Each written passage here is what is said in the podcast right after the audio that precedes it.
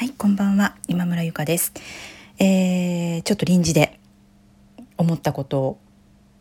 言い止めておこうと思いまして、えー、独り言のラジオを収録しています。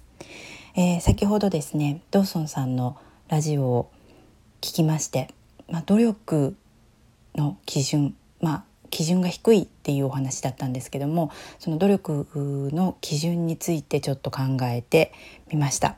まあ、耳が痛いを通り越してちょっと心臓がドキドキしてる。あのメンタル弱い人は聞かないでください部類に入るのかしらと思いながら今あの聞いてたんですけれども、えー、まああの基準が低いということであの3つの大きな特徴ということで調べる前に質問をする忙しいアピール、えー、努力していると思い込んでいる、まあ、この3つの中でうん、まあ、1番と3番は当てはまらないかなと思うんですね。ただ最近ついついあのできないことを時間がないなっていうバタバタしてるなっていうことでうん自分がやろうとしてるタスクを先延ばしにしてしまっている自分をちょっと自覚して心臓にぐさっと刺さっているところです。でこの努力の基準っていうことに関してはですねあの私一番、まあ、私自身がよく逆に言っていること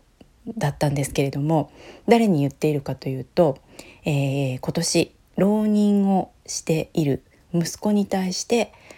このことをよく言っていたんですね。まあ、今はそんなに言うことないです。であの現役時代の時に言ってたんですけれども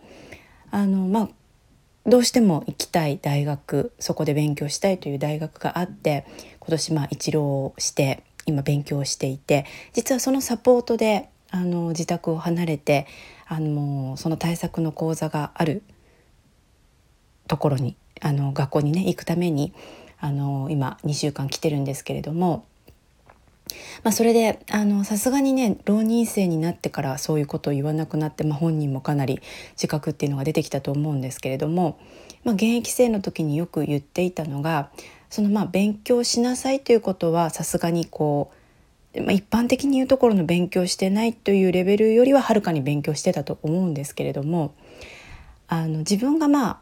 自分が行きたいと思って設定した目標の学校に対してあなたの努力ってどうなのっていうことをいつも言ってたんですね。で、まあ、その努力というのがどんだけ頑張っこんだけやってるじゃんっていうことは何もその理由にならなくて要はその現役で合格することができるのかどうかそれから逆算して今のその行動量というのが足りてるのかっていうことをよく言ってたんですね。でおそらくまあ本人も、うん、十分分かってたんだとは思うんですけども、まあ、思春期な年齢ということもあって、まあ、そんな感じで現役時代はよくバトルをしていました。でまあそうやってこう分かってはいるんだけども、まあ、今年1年は私自身の中では最優先事項としては彼のサポートということが自分の中での最優先事項ではあるんですけれどもそれと同時にあの今、まあ、今までストア化というところであの講座をやってたような内容のものを、えー、時間っていうものをね少しこう作りたいのでなんとかこうオンライン教材という形で形にできないかなっていうことで今ユーデミーというものにチャレンジしようとしてるんですが